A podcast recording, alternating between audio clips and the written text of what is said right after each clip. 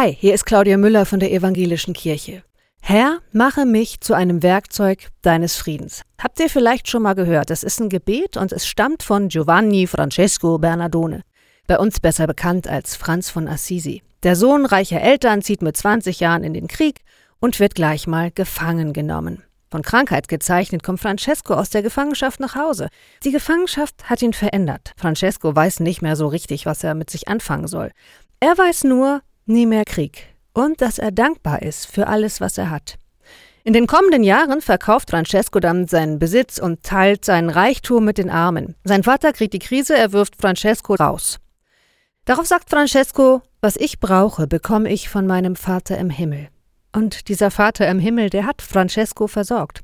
Und er hat Francescos Gebet erhört. Franz von Assisi ist zum Werkzeug von Gottes Frieden geworden und zur Inspiration für viele. Alles Gute euch.